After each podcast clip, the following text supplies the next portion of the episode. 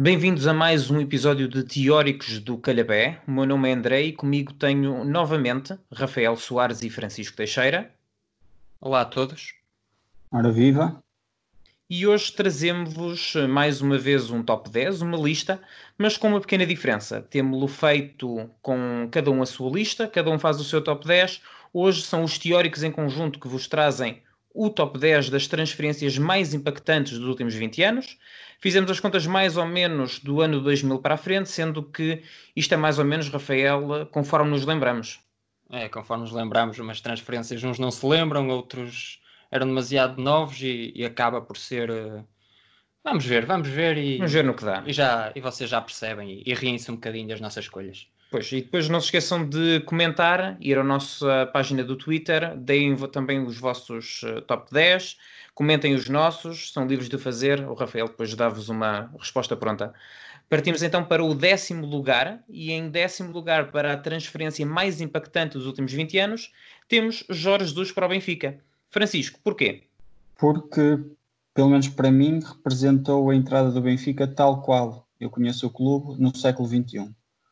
O Benfica era um crónico terceiro classificado em 2009, uh, eh, atrás do Sporting do Paulo Bento e o Porto hegemónico em Portugal. E uh, a evolução foi tamanha uh, do futebol do Benfica que em poucas jornadas eles passaram a ser os favoritos a ganhar o título que acabaram por conseguir.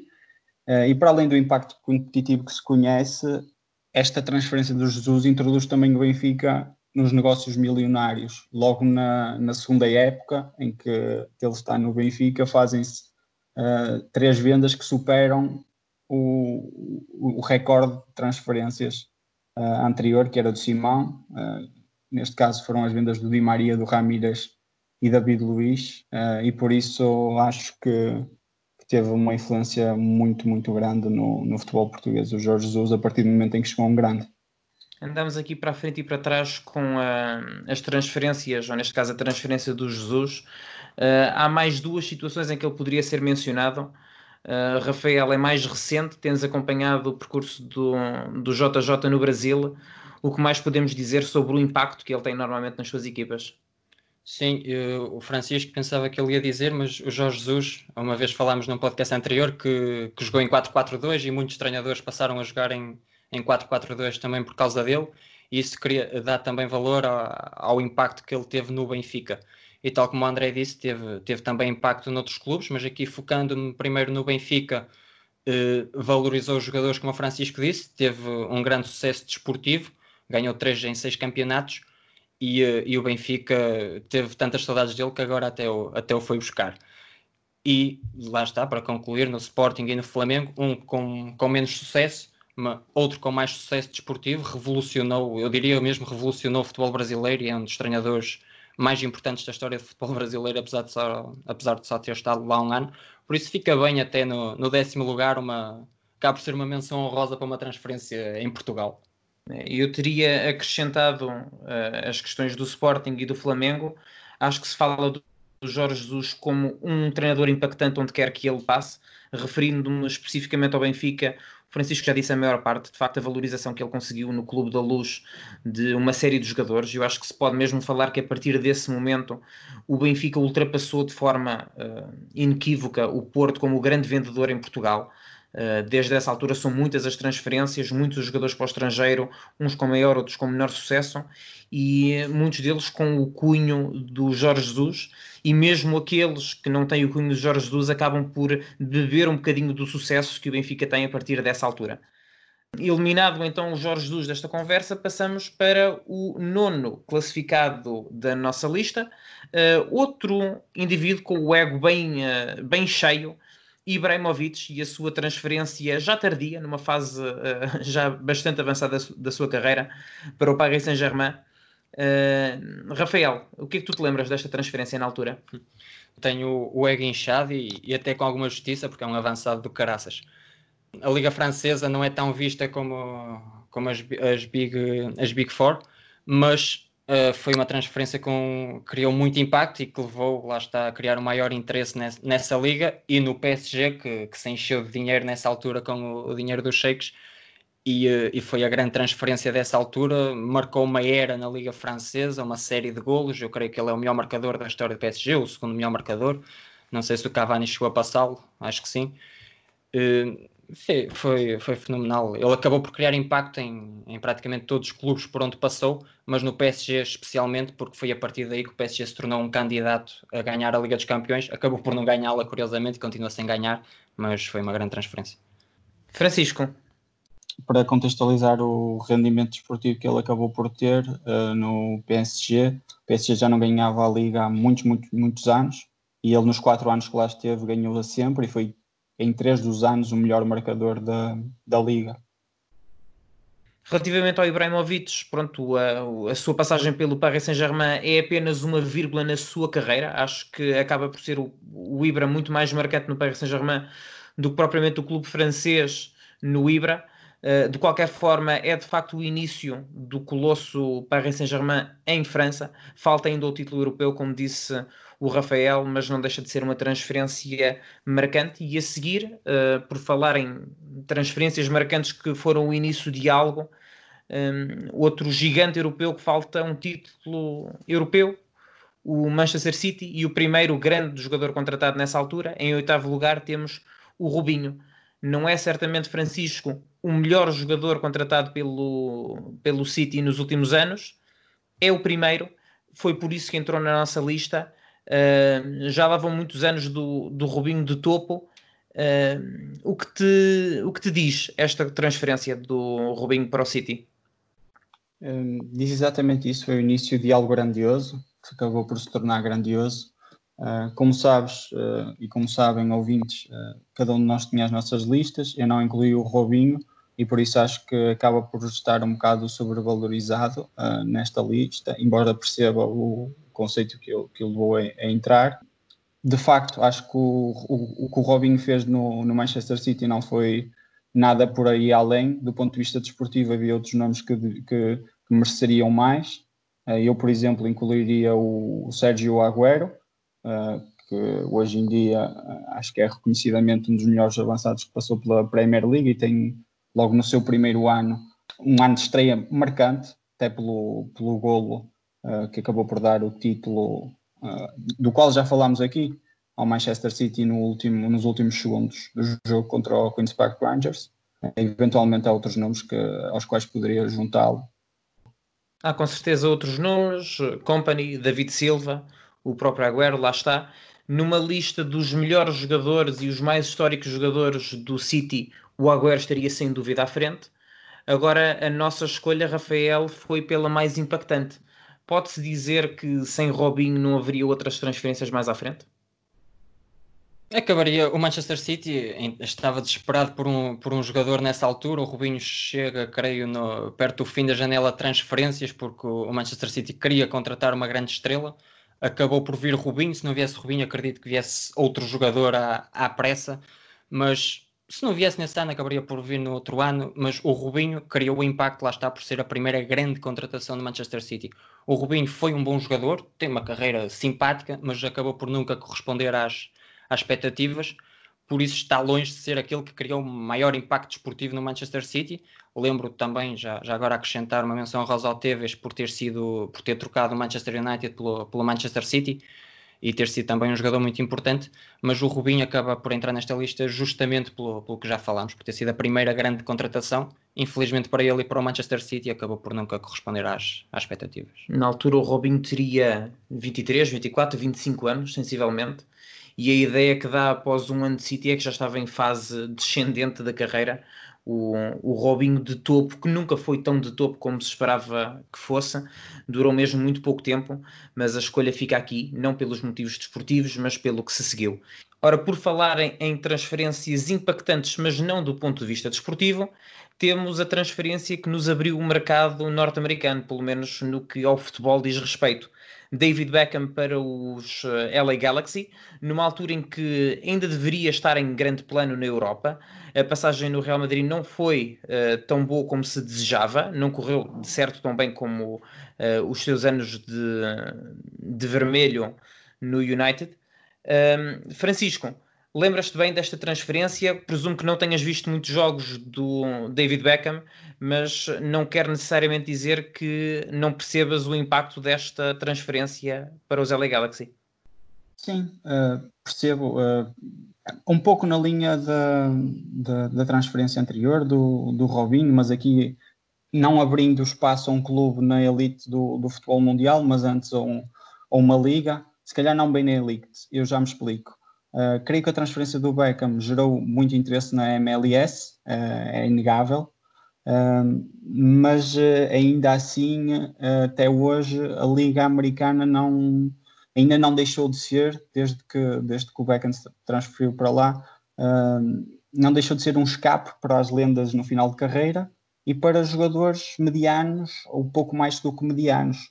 Uh, hoje observamos que os melhores americanos continuam a fazer o percurso inverso, e neste caso o percurso inverso é vir para, para a Europa. Temos alguns bons exemplos, uh, hoje em dia, por exemplo, no, no campeonato alemão, uh, e por, por tudo isso, não querendo ser negativo, acho novamente que é uma, uma transferência que, que está um pouco sobrevalorizada. Ora, depois do Beckham já vimos Ibrahimovic, já vimos Pirlo, já vimos David Villa, já vimos Gerard, uma série de outros jogadores. Hum, é verdade que hoje o campeonato hum, dos Estados Unidos não está tão avançado como nós julgaríamos que estivesse nesta altura, hum, quando da transferência do Beckham. Ele é sem dúvida um pioneiro, Rafael, mas merece este lugar tão acima na nossa lista? Acho que merece porque revolucionou uma, uma liga inteira, porque ganhou a liga ganhou uma maior visibilidade. Pode não ter tido pode continuar desportivamente a, a deixar muito a desejar mas acho que há, há, muitas mais pessoas agora que se interessam pela MLS do que há uns tempos. É verdade que que poderia estar já a um nível acima. Muitos jogadores continuam e bem e felizmente para nós a preferir o nível competitivo da Europa. Mas lá está houve muitos jogadores a entrarem na, na MLS depois dele o David Villa o Gerard o, o, Ibrahimo, o próprio Ibrahimovic também jogadores que estão às vezes no, no auge da carreira, como o Chicharito acabou por ir para lá, é um jogador, claro, um nível abaixo, mas já há muitos jogadores na, na MLS e daí eu ter posto o Beckham e até, até um pouco mais acima. Uh, teve impacto desportivo, claro, teve impacto desportivo, mas não é pelo impacto desportivo que está aqui. Ganhou dois campeonatos, creio eu, no, no, no LA Galaxy, mas, mas, mas não é por aí e acabou por um, acaba por continuar a ter impacto, mas, mas noutra perspectiva por ser, por ser dono de um clube do, do Inter Miami, mas isso já é, já é outra história. Olha, ainda bem que me disseste que ele tinha vencido dois títulos, porque eu não fazia a mínima ideia. Uh, é, é, a atenção que eu dou. De qualquer forma, uh, faço um bocadinho minhas as tuas palavras. Uh, é, é, óbvio, não é pelo fator desportivo que o Beckham aqui está, é por eh, ser um pioneiro nesse campeonato.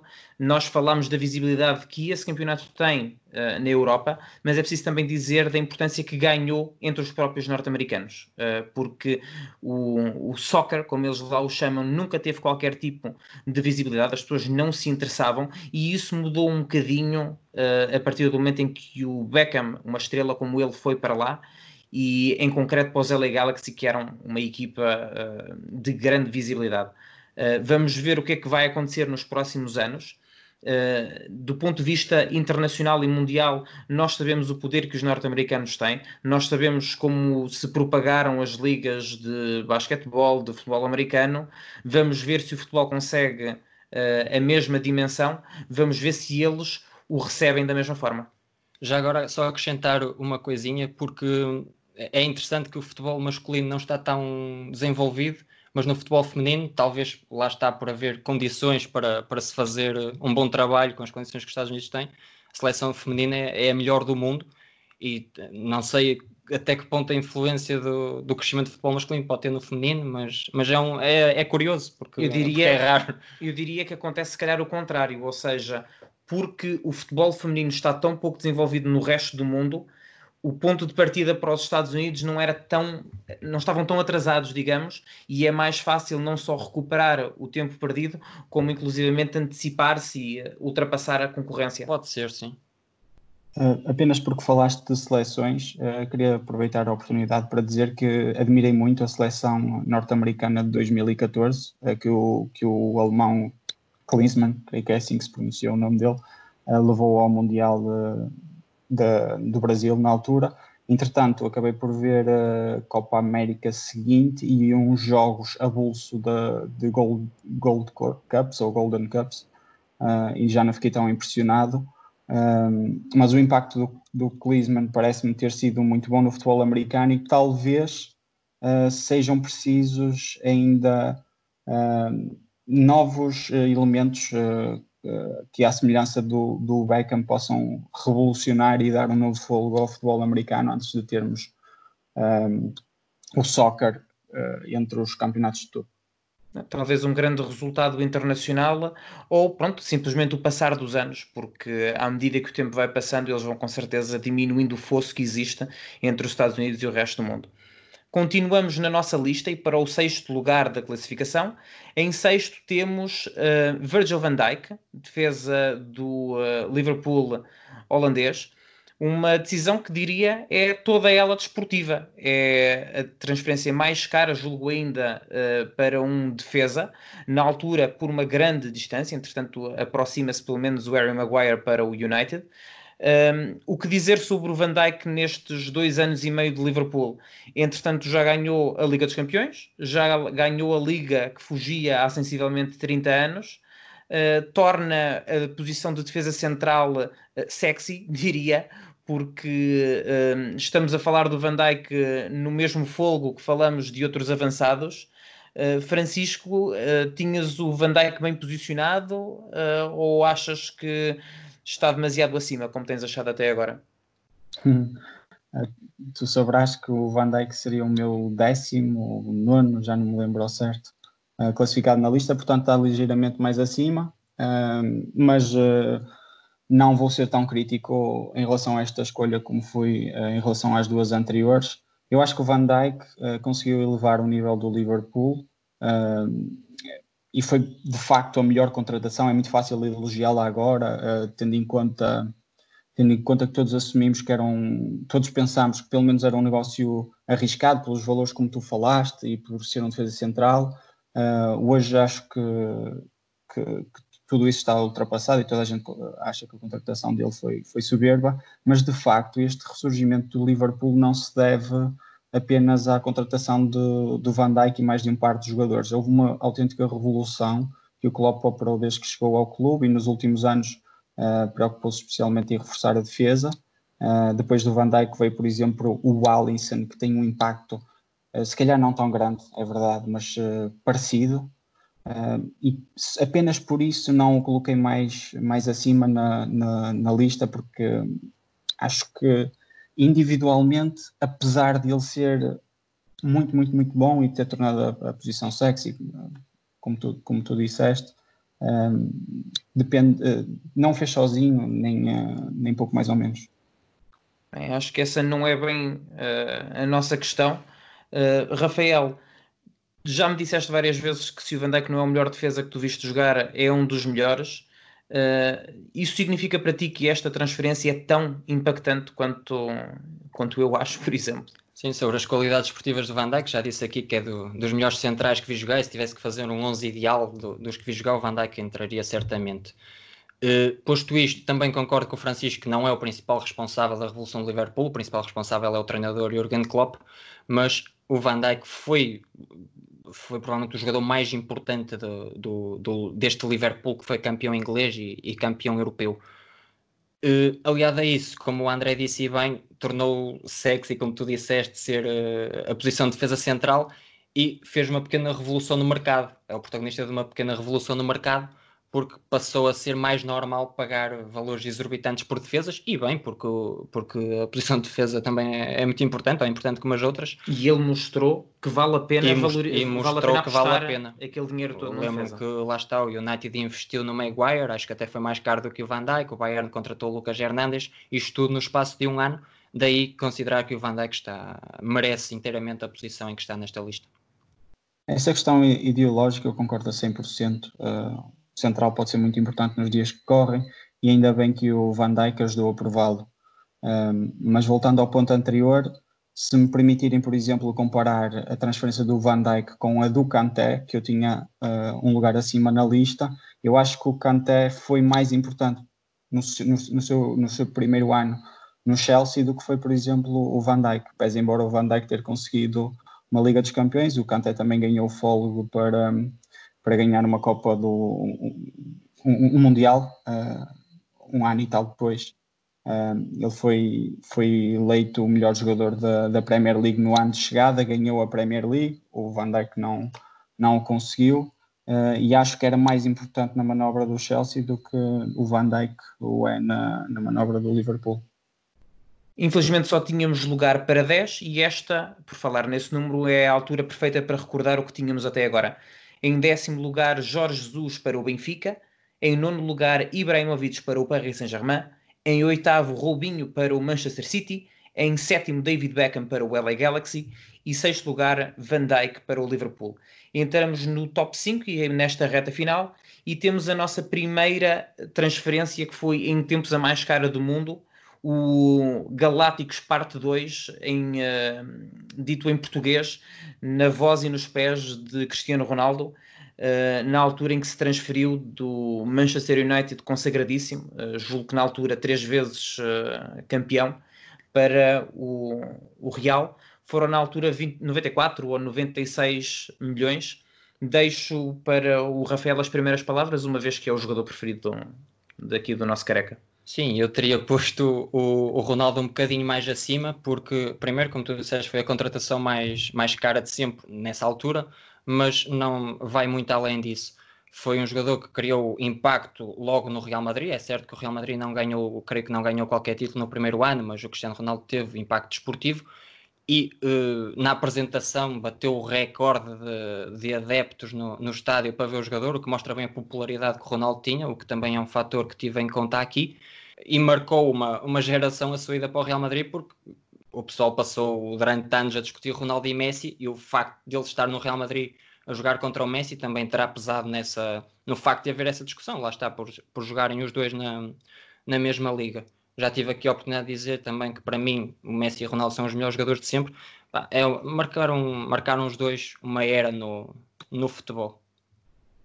Para além daquilo que tu dizes, há aqui um fator uh, importante. Eu creio que desde o Zidane não havia um bola de ouro ou um FIFA Best Player of the World transferido, uh, em, um bola de ouro em título, porque 2009 acabaria por, por ser do Messi, mas na altura em que se faz a transferência, o Ronaldo é o bolador em título.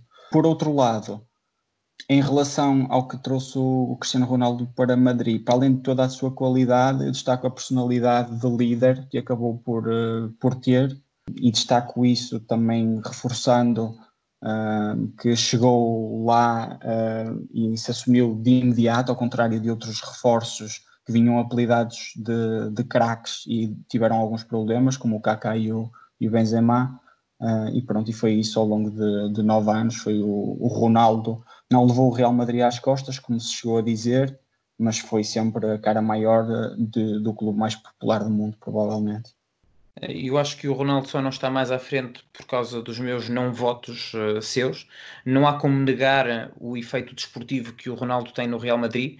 Não ficou na minha lista por dois motivos muito simples. Primeiro, porque foi de facto a parte 2 dos Galácticos e deixo o meu voto para, para esse nome um bocadinho mais à frente, já vamos falar dele e depois apenas porque hum, um bocadinho contrário àquilo que o Rafael dizia, o primeiro ano do Ronaldo no Real foi provavelmente, se não foi o pior, foi muito perto disso e portanto o impacto não foi imediato. Uh, faço um bocadinho as palavras que fiz há bocadinho para o Agüero, acho que é muito melhor jogador do que todos os outros que, hum, que falámos até agora, à exceção talvez do Van Dijk. É melhor do que o Van Dijk, mas não muito melhor na minha opinião mas uh, o seu efeito desportivo foi mais a médio e longo prazo e não no imediato. Uh, para isso, guardei o quarto lugar da nossa lista, também português, Luís Figo, o primeiro dos Galácticos, e esse sim, o que abriu as portas aos esbanjos milionários do Real Madrid e de Florentino Pérez. Uh, éramos ainda muito pequeninos, mas conhecemos a história, lembramos-nos uh, vagamente da transferência, mas da situação de Barcelona-Real Madrid, claro, da cabeça de porco deitada uh, em Campo Nou ao campo, e ainda hoje em Barcelona não se pode dizer este nome. Porquê, Rafael?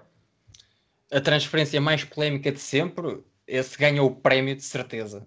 Provavelmente, pelo menos até agora. E eu, eu também teria posto a transferência do Figo um bocadinho mais acima nesta lista. Uh, eu não me lembro da, do momento da transferência, mas uhum. lembro-me de alguns momentos do, do Figo no Real Madrid, desse icónico momento da cabeça de porco, do Figo ir a Camp Nou e ser, e, e ser sempre assobiado. Aliado a isso, é a primeira, a primeira grande contratação de Florentino Pérez uh, nos Galácticos. Podíamos também falar aqui do Zidane, mas por ter sido a segunda, a segunda grande contratação e por, uh, para, não, para não pôr aqui dois jogadores da, da mesma era, decidi não, não incluir o Zidane. Mas o Figo teve, teve um grande impacto. Não foi o melhor jogador dos Galácticos, mas teve o impacto, lá está, pela polémica, por ter vindo do Barcelona, por ter sido o primeiro Galáctico. Acho que é indiscutível nesta lista. Francisco, falaste de bolas de ouro que são transferidas. Julgo que o Figo só iria ganhar a bola de ouro no final desse ano, mas foi durante o primeiro ano de Real Madrid o bola de ouro em título. Uh, tu não o tinhas na tua lista por uh, honestidade intelectual, digamos, mas o que podes dizer sobre esta transferência? O que posso dizer sobre esta transferência são conhecimentos que adquiri depois dela de, estar consumada. É como o Rafael, também não vivi, uh, não tenho uma percepção direta daquilo que, que aconteceu, mas parece-me que polémica é a palavra-chave. Aliás, eu creio que quantos mais detalhes se conhecem acerca dessa transferência, que ainda não está muito bem, ainda não está totalmente escrutinada, eh, mais eh, revolta gera em Barcelona ao, ao, Figo.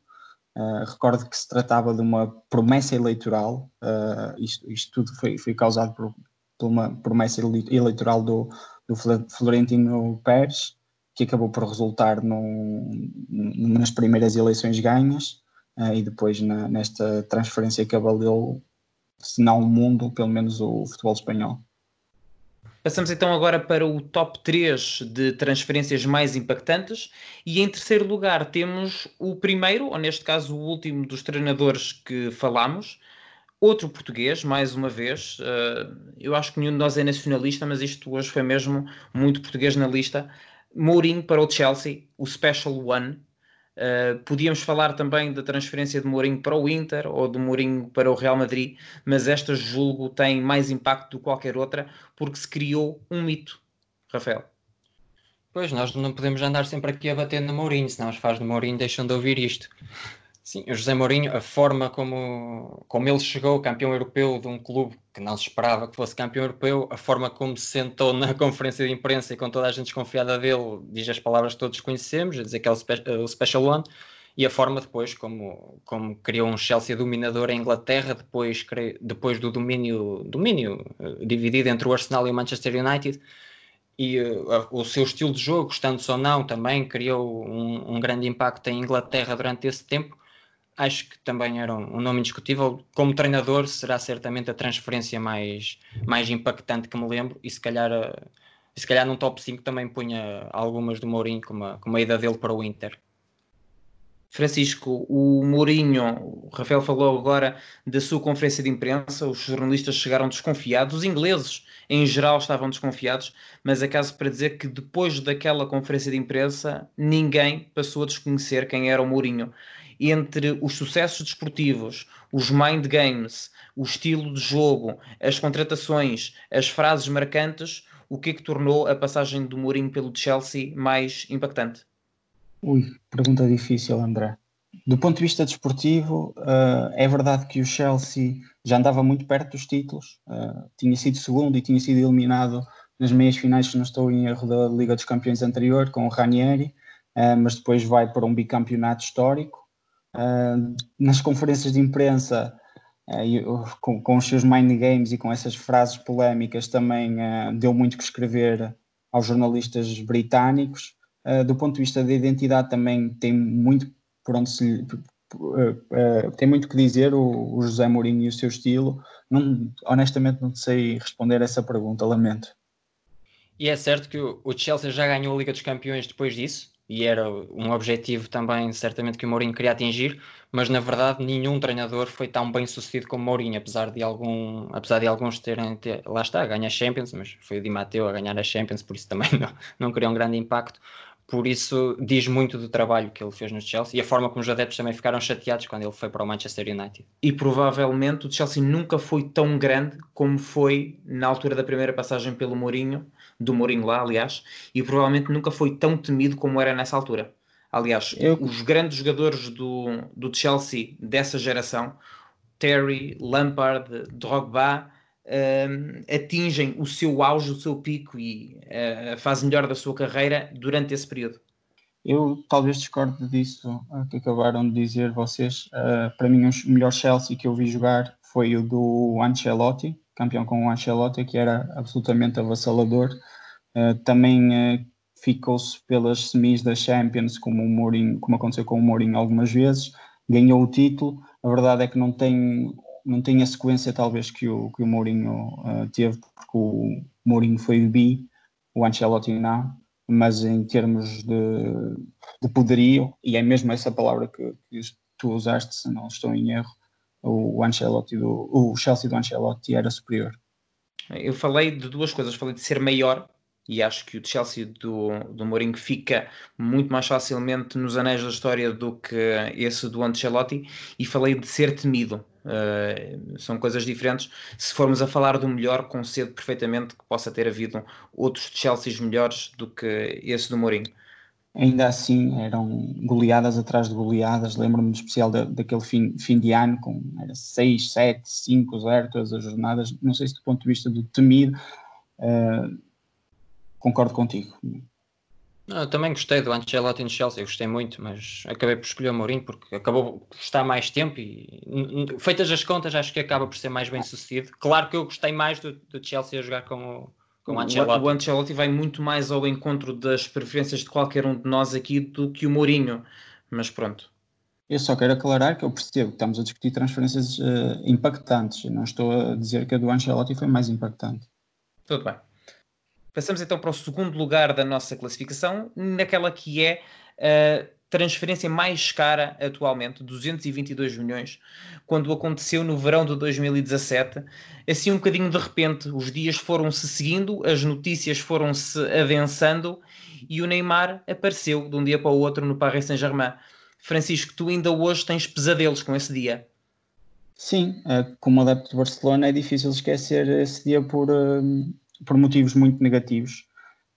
Acho que todos concordamos se eu disser aqui que o, a gestão das transferências pós-Neymar do Barcelona uh, é das coisas mais horrorosas que, que, podemos encontrar a nível da gestão desportiva. Um, e, uh, e, a verdade é que ele deixou um vazio enorme, que é muitas vezes disfarçado por um, por um IT que ainda anda por lá, uh, mas que não deixa de, de existir. Eu lembro-me na altura de ter dito que, mais do que do ponto de vista desportivo, a marca Barcelona tinha sofrido um arrombo muito grande. E o motivo principal que me levou a dizer isso foi a necessidade quase imediata que o Barcelona teve de eh, comprar de forma impulsiva a primeira coisa que lhe apareceu, que foi na altura um Dembélé por 120 ou 130 milhões, que não tinha mostrado grande coisa ainda no, no Dortmund, apenas uma grande promessa, e que três anos depois não mostrou ainda nada.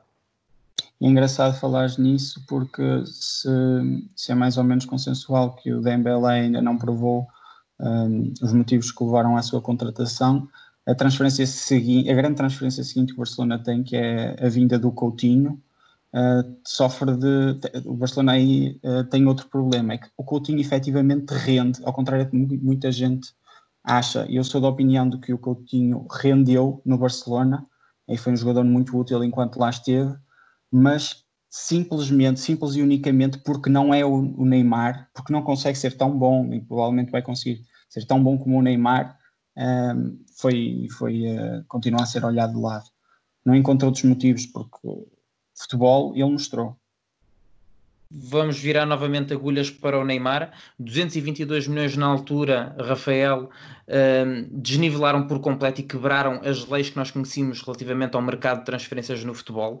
Talvez por isso, ou definitivamente por isso, o Dembélé custou o que custou, o Coutinho custou o que custou e todos os jogadores que foram contratados desde essa altura custaram o que custaram.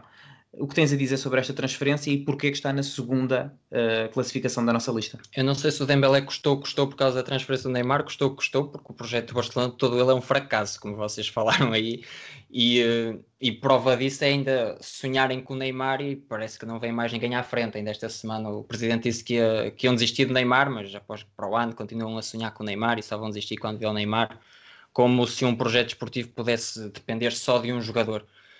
Quanto ao Neymar, custou 222 milhões, revolucionou o mercado, foi, rebentou com o mercado. Se o Van Dijk revolucionou o mercado nas defesas, o Neymar rebentou com o mercado, porque lá está, agora uma transferência de 100 milhões agora parece barato.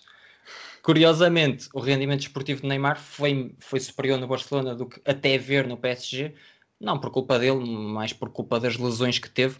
Eh, foi contratado com, lá está, com o sonho do PSG de ganhar a Liga dos Campeões, ainda não a ganhou, mas, mas o, o, impacto esportivo do Neymar é, é, na mesma, é na mesma brilhante. O PSG continua a ser campeão, é certo que é tudo normal, mas o Neymar é, é de longe o melhor jogador em França e, e, um dos melhores jogadores do mundo, o segundo melhor jogador do mundo da atualidade para mim. E, e pronto, é isto. E antes de passarmos para o primeiro lugar da nossa lista, vamos apenas rever, do 10 ao 2, quem são as nossas escolhas. Em décimo lugar, para a transferência mais impactante do século XX, Jorge Jesus para o Benfica. Em nono lugar, Ibrahimovic para o Paris Saint-Germain. Em oitavo, Robinho para o Manchester City. Em sétimo, Beckham para o LA Galaxy. Em sexto, Van Dijk para o Liverpool. Em quinto, Ronaldo para o eh, Real Madrid. Ronaldo português, entenda-se. Em quarto lugar, também para o Real, Luís Figo. Em terceiro, para o Chelsea, Mourinho. E para o Paris Saint-Germain, em segundo lugar, Neymar. Em primeiro lugar, do Barcelona, temos o senhor FIFA, Ronaldinho. Francisco, tu foste o que colocou o Ronaldinho mais acima. Explica-nos o porquê dessa tua escolha. Vou uh, primeiro falar naquele clichê que, é, que, é, que, muitas vezes se diz uh, acerca do, do Ronaldinho. Ele colocou pessoas que não gostavam de futebol uh, a amar a modalidade. Há muita gente que começou a ver futebol por causa do Ronaldinho, etc, etc. À parte disso, uh, sabendo que o Barcelona é um clube com muito mais história do que o City, por exemplo, um, o, Ronaldinho foi uma parte muito importante da sua história recente uh, e um homem que, a meu ver, terá catapultado o Barcelona para, para, para aquela que, que para, a hegemonia interna que, que perdura. Na altura em que ele chegou ao Barcelona, o Barcelona tinha uma Champions, uh, de então para cá uh, conquistou as, recentes, as, as, restantes quatro, e por outro lado também uh, conseguiu apadrinhar a chegada do melhor jogador de todos os tempos à, à equipa principal do, do Barcelona. E, e, talvez essa seja a figura para as restantes quatro Champions e não o Ronaldinho, embora eu tenha percebido o que queres uh, dizer. 2006? Nós... Como? Em 2006, creio que o Ronaldinho para é de longe. Em 2006 sim, mas nas outras... Aliás, eu acho que ele nem faz parte de, do plantel para mais nenhuma, não, não. nem em 2009. Não, mas é, o meu ponto é... é conseguir Nós precisamos colocar... do ponto, Francisco, de, de, ele catapultou ao ponto de ser possível conquistar as restantes uh, Champions Uh, Rafael, nós não tínhamos o Ronaldinho tão acima, tínhamos-lo ambos na nossa lista. Uh, Diz uma coisa: é o, o efeito desportivo, é o efeito da marca, uh, é o que é que faz o Ronaldinho estar entre as transferências mais impactantes e porquê que para ti não deve estar em primeiro? Acaba por ser uma mistura de tudo, não é? O, o Ronaldinho teve o impacto desportivo que o Francisco disse e, e concordo, teve, uh, eu já estive aqui a dizer que o Ronaldinho foi o jogador que mais me impressionou ao nível da, da, habilidade técnica. Muitos miúdos ficavam impressionados com a forma como o Ronaldinho jogava, muitos queriam ser como ele. O Ronaldinho que foi aplaudido no Bernabéu e chega para dizer o, o impacto que ele tinha no, no futebol espanhol e no, no futebol em, em, geral.